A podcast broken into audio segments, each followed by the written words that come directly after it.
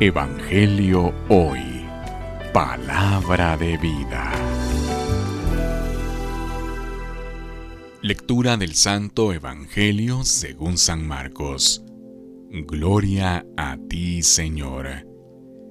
En aquel tiempo salió Jesús de la región de Tiro y vino de nuevo por Sidón, al mar de Galilea, atravesando la región de Decápolis le llevaron entonces a un hombre sordo y tartamudo, y le suplicaba que le impusieran las manos.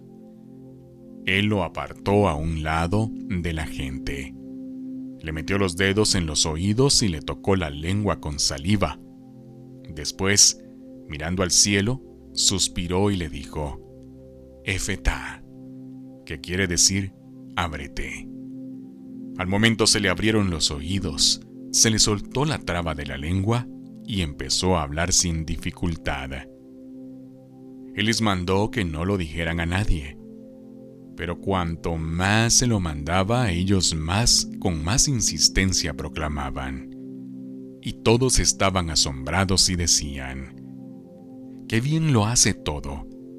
Hace oír a los sordos y hablar a los mudos.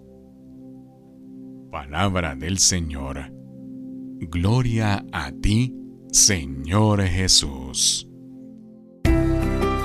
Evangelio hoy. Palabra de vida.